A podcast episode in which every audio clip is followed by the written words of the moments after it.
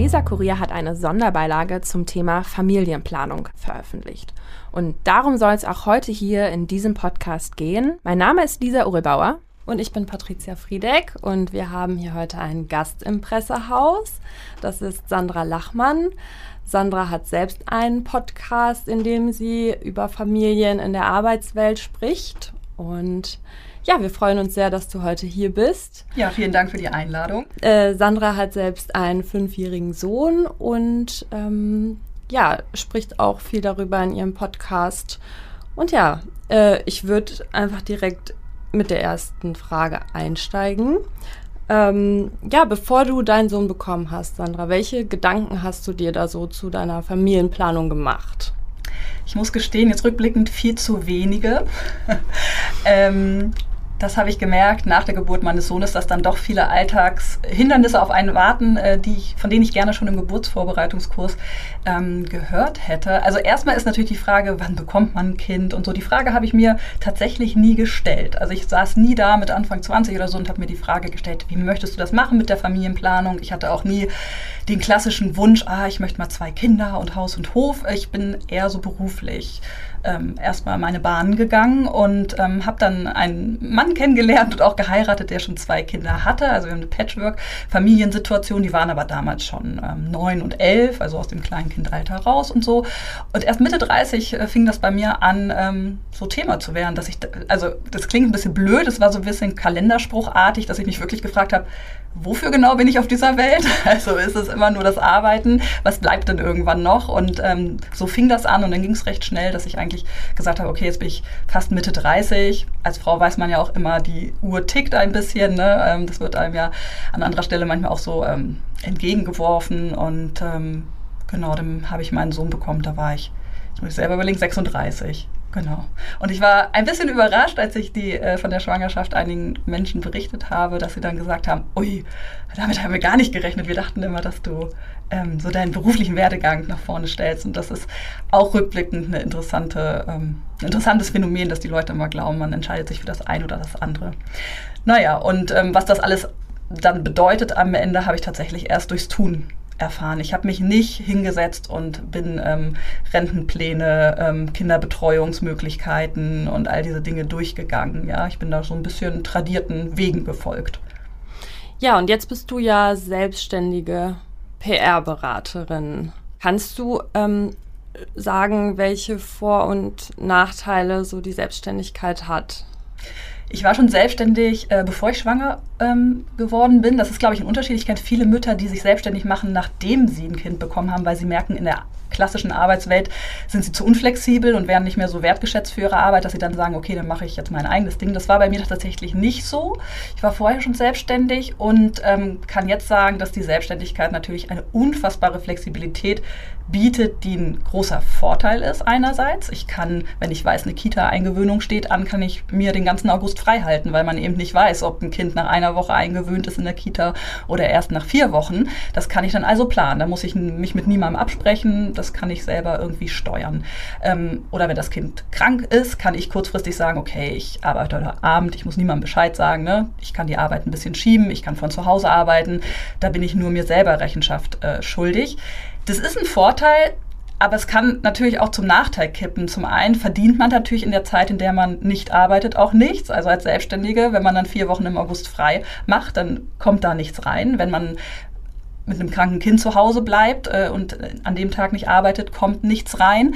Ähm, das ist das eine. Und das andere ist, dass man innerhalb einer Elternbeziehung natürlich auch aufpassen muss, dass der festangestellte Teil seinen Job nicht als wichtiger erachtet oder man selber denkt, ah ja, ich bin ja nur selbstständig, er ist ja der Festangestellte oder sie ist die Festangestellte mit Kollegen und mit Verpflichtungen und mit einem Chef. Natürlich bleibe ich zu Hause, weil ehe man sich versieht, führt diese tolle Flexibilität dazu, dass alles an Care-Arbeit bei einem hängen bleibt. Hm. Weil das ja so schön einfach ist, weil man nicht bei der Krankenkasse irgendein Dokument einreichen muss. Ne? Es ist einfach alles sehr viel einfacher zu machen. Ähm, denn wenn man mal in den Alltag schaut, mit einem kranken, fiebernden Kind sich äh, zum Kinderarzt zu begeben, ne? da drei Stunden vielleicht zu warten, weil gerade Grippesaison ist, nur um einen Wisch zu bekommen, um irgendwie 60 Prozent des eigentlichen Tageserwerbsgeldes zu bekommen, da ist es einfacher zu sagen, komm, wir lassen das Kind natürlich im Bett und schleppen das nicht zum Kinderarzt und ich bleibe zu Hause, ich arbeite einfach abends. Aber das mhm. führt dann am Ende halt im schlimmsten Fall zu einer Überlastung, weil man zwei Jobs macht ne, an so einem Tag oder eben kein Geld verdient. Wäre es denn jemals für dich eine Option zu sagen, okay, ich gehe zurück ins Angestelltenverhältnis, um diese Sicherheit zu haben? Darüber habe ich mir tatsächlich im letzten Jahr mal Gedanken gemacht, ähm, weil eine Stelle meinen Weg gekreuzt hat, äh, die ich tatsächlich total interessant fand und habe festgestellt, ich möchte den Druck nicht haben.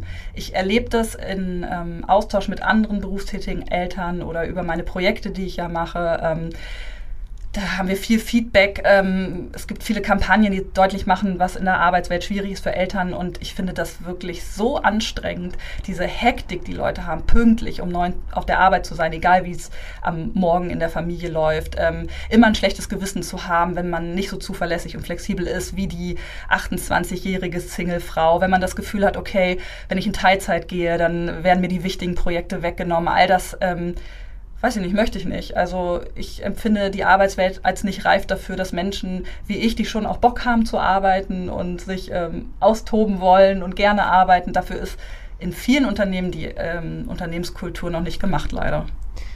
Patricia und ich haben ja beide noch keine Kinder und wir machen uns da auch äh, beide unsere eigenen Gedanken zu. Gibt es etwas, wo du sagen würdest, jetzt in Bezug auf Vereinbarkeit von Familie und Beruf, macht euch beiden da Gedanken drüber, bevor ihr schwanger werdet, wenn ihr es planen könnt oder zumindest wenn ihr dann schwanger seid?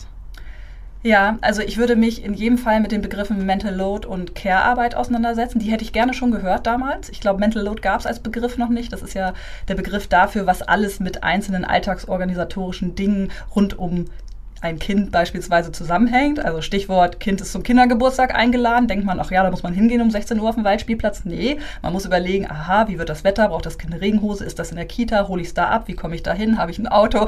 Wer von den Eltern ist da? Welches Geschenk brauchen wir? Haben wir Geschenkpapier? Also das ist ja so eine Latte an Kleinigkeiten, die zu einem Anlass gehört. Und da geht es genauso weiter bei Arztbesuchen, bei der Schule und so. Also dieser Mental Load, der im Alltag kommt, den würde ich mir vergegenwärtigen. Da gibt es inzwischen ganz viele tolle Accounts uns auch bei Instagram viele ähm, Artikel, auch zum Glück in klassischen Medien, die das sichtbar machen. Und über unbezahlte Care-Arbeit würde ich mir auf jeden Fall Gedanken machen und mich da mit dem anderen Elternteil sehr gut austauschen.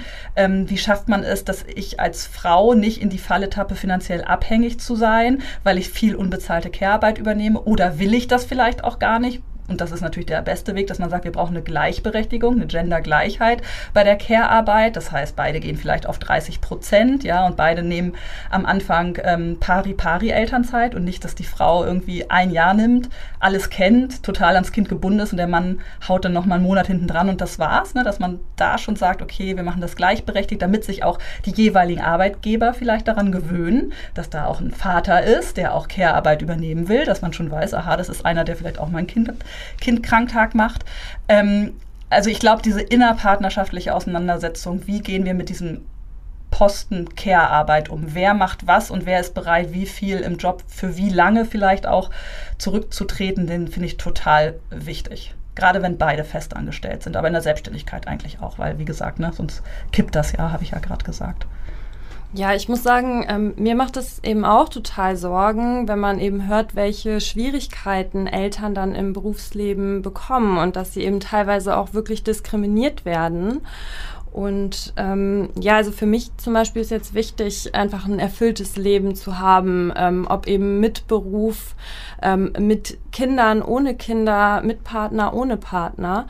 Aber ich habe eben das Gefühl, dass mir diese Entscheidung nicht so richtig frei steht, weil man eben noch mitbekommt, dass es so viele Fälle gibt, in denen Eltern ähm, eben nicht diese freie Entscheidung haben und einfach ähm, ja an manchen Stellen irgendwo diskriminiert werden und ähm, wie du es ja vorhin auch schon angedeutet hattest, dass ähm, ja dann direkt gesagt wird, okay, die sind vielleicht nicht so leistungsfähig oder sowas und ähm, ja, das ähm, muss ich sagen, ist bei mir noch wirklich äh, drin.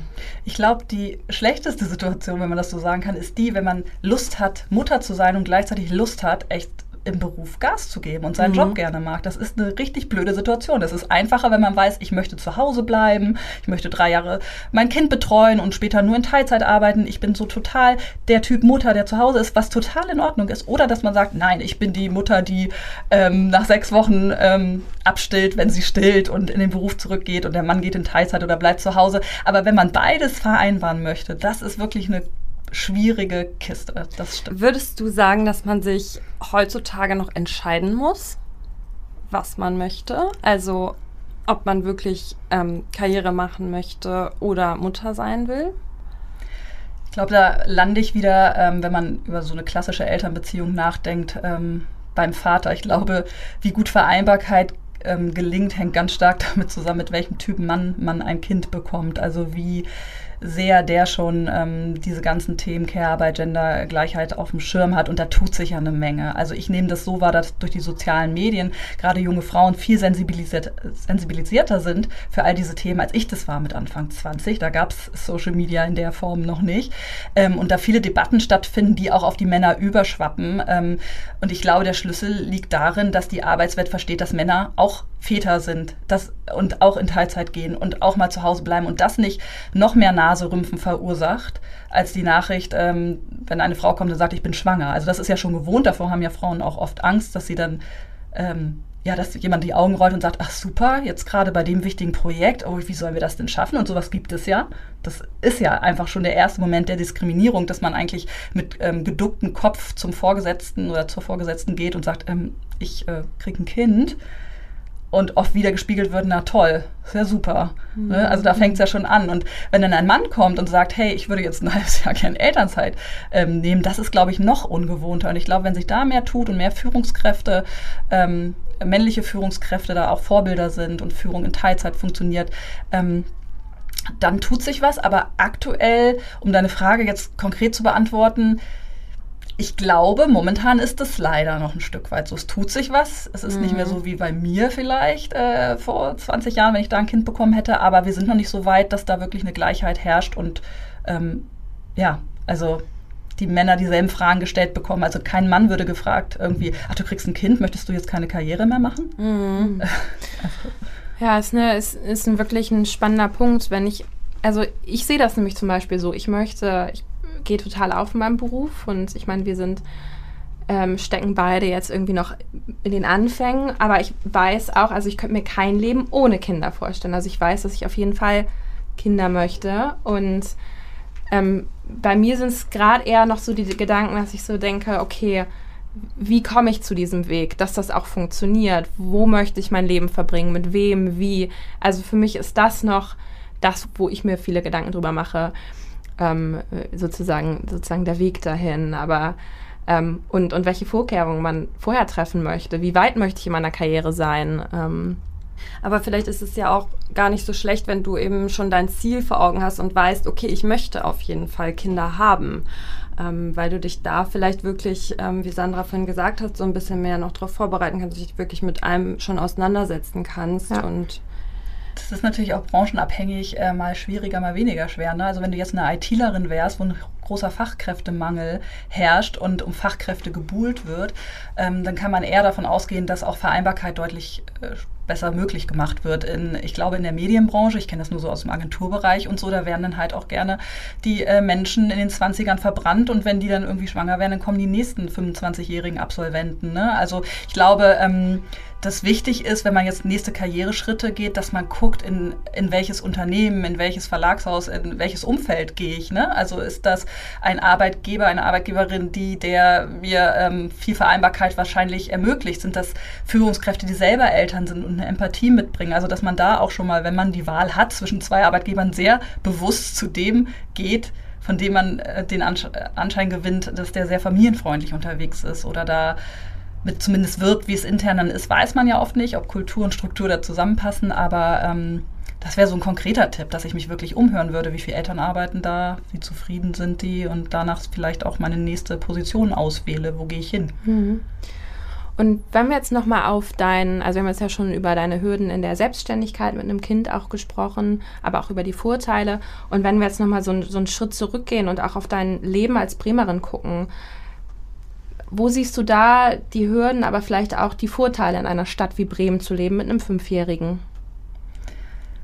Ja, also wir hatten natürlich die letzten Jahre immer das Kita-Thema vor der Nase, das ja bundesweit ein schwieriges ist. Also verlässliche Kinderbetreuung ist natürlich die Grundvoraussetzung für gelingende Vereinbarkeit und das war hier in Bremen natürlich auch nicht so ganz einfach. Ich erinnere mich gut, als wir dann damals, äh, als das so anstand, in irgendwelchen Babyschwimmkursen waren und so Ende des Jahres Panik ausbrach, weil im Januar die Anmeldung stattfindet für die Kita-Plätze und nicht klar war, ob man einen bekommt und wenn ja, ob man einen bekommt, der auch irgendwie im Alltag Sinn macht, weil er auf der Strecke liegt. Das hat bei uns zum Glück geklappt. Ähm, und dann hatten wir natürlich immer auch wieder Ausfall, ne, weil die Personaldecke in Kitas so eng ist. Also äh, ich war sehr, sehr schockiert, als ich gehört habe, dass ähm, die Ausbildung zur Erzieherin oder zum Erzieher nicht vergütet wird. Ich habe gedacht, mein Gott, also das kann doch nicht sein, dass man drei Jahre kein Geld bekommt, um einen Beruf zu erlangen, der auch nicht unbedingt viel Wertschätzung und gutes Geld bringt. Ne? Ähm, so. Also da hatte ich diese Kita-Thematik, das bessert sich in Bremen ja und ich glaube, jede Großstadt hat das. Ähm, Problem äh, dieser Kita-Betreuung. Ne? Das ist, glaube ich, nicht Bremen-spezifisch und die machen sich da ja auch auf dem Weg. Ähm, ja, also in, in Bremen gibt es noch, ähm, wenn man so Alltagskosten anguckt und Wohnen, das ist noch vergleichsweise gut, so vom, äh, vom Verhältnis, was verdient man in Bremen und was muss man ausgeben. Ich glaube, das funktioniert in Bremen ganz gut, dass man hier noch Wohnraum findet. Das wird immer schwieriger, keine Frage. Hat der Weser-Kurier ja auch darüber berichtet, wie die Mieten und äh, Kaufpreise gestiegen sind. Ähm, aber wir haben hier noch äh, keine hohe Verdichtung. Also man findet hier noch viel Grün, das finde ich gut, ne? dass wir immer, das war in Corona ein großer Vorteil, allein der Bürgerpark, also wie mhm. oft wir im Bürgerpark waren, weil wir nicht irgendwie zum Kindertouren konnten oder sonst irgendwas getan haben oder nicht in die Kita und auf die Spielplätze, die ja gesperrt waren. Wir haben hier einfach viel Grün und viel Naherholung an der Weser, in Parks, äh, direkt im Umland. Also das finde ich für Kinder ganz, ganz toll und gleichzeitig hat man natürlich die urbane Vielfalt an Angeboten. Worüber ich mir ein bisschen Sorgen mache, aber da stecke ich tatsächlich im Thema noch nicht so tief drin und in der Recherche ist äh, das Thema Schule. Mhm. Das steht jetzt für uns nächstes Jahr an. Man hört immer, wie schlecht Bremen im Bildungsbereich aufgestellt ist. Das gilt es mal herauszufinden, ob, das, ob der Ruf noch zu Recht vorauseilt. Ähm, es gibt gute Schulen. Ich habe mich hier mit der Kinderschule in Hastedt auseinandergesetzt, die ja preisgekrönt ist und ganz tolle Konzepte, neue Konzepte hat. Ähm, aber da gibt es ganz wenig Plätze. Mhm. Also wir haben keinen bekommen leider. Ähm, so, also das wird jetzt anstehen. Wie ist das mit der Hortbetreuung? Ist das so umfänglich, wie man das braucht? Ähm, wie sind die Bildungschancen hier? Ich glaube, das ist, ja, also da kann ich einfach noch nichts fundiert zu sagen, weil mhm. ich selber noch nicht drin stecke. Aber das macht mir natürlich ein bisschen Sorge, weil man ja immer wieder hört, dass das in Bremen nicht unbedingt so super läuft und dass ähm, Kinder aus Bremen oder Absolventen aus Bremen dann vielleicht nicht so gern genommen werden wie aus Bayern. Aber ja, meine Güte, also ich, das werden wir schon irgendwie wuppen. Aber das ist so ein Thema, was mir so ein bisschen auf der Seele liegt. Mhm. Mhm. Und ja, nochmal so in Bezug auf ArbeitgeberInnen und wie sie Müttern und Vätern das Leben erleichtern können. Ähm, hast du da vielleicht konkrete Beispiele, was wir Eltern wirklich helfen würde, ähm, dass es im Berufsleben einfacher ist?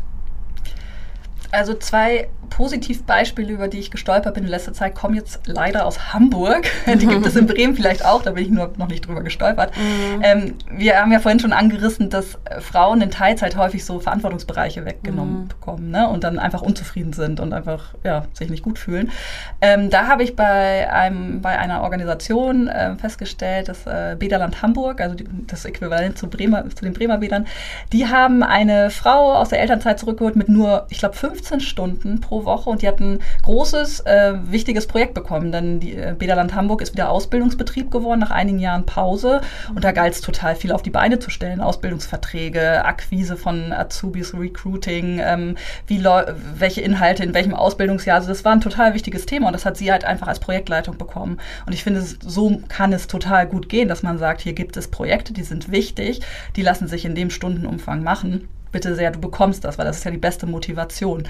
Und was anderes aus Hamburg ähm, hat auch mit Wasser zu tun. Bei Hamburg Wasser ähm, ist es so, da gibt es ein Top-Sharing, also dass ähm, zwei ähm, Menschen sich eine Führungsposition äh, teilen. Äh, ein Mann, der ein kleines Kind hat und eine Frau, die gar keine Kinder hat. Also das ist mal umgekehrt als sonst, wie man es so kennt. Meistens ist es ja so, auf der eher unteren Ebene teilen sich zwei Muddis. Ich sage das jetzt bewusst so mhm. despektierlich. Irgendwie irgend so ein ja, administrativen Job, aber da ist es so, dass ähm, sich zwei einen Verantwortungsbereich, ich glaube für 600 Mitarbeiter und das ganze Abwassernetz und so, teilen und die auch berichtet haben, wie entlastend das auch für sie ist. Und was können denn Eltern in der Arbeitswelt tun? Ja, am besten, auch wenn es schwerfällt, äh, selbstverständlicher für Rahmenbedingungen eintreten und sie auch fordern. Also sich nicht so in diese Rolle pressen lassen als die äh, Personen, die jetzt nicht so ähm, die Leistungsträger in einem Unternehmen sind. Also ich meine, Eltern sind Leistungsträger, die arbeiten so viel rund um die Uhr. Und mit diesem Selbstbewusstsein, das würde ich mir zumindest wünschen, müsste man eigentlich äh, durch die Arbeitswelt gehen und sagen, hey, natürlich, also das ist äh, doch selbstverständlich, dass ich hier jetzt äh, einen halben Tag reduziere in der Woche. Ich habe ja schließlich auch andere Dinge zu tun, die auch wichtig sind.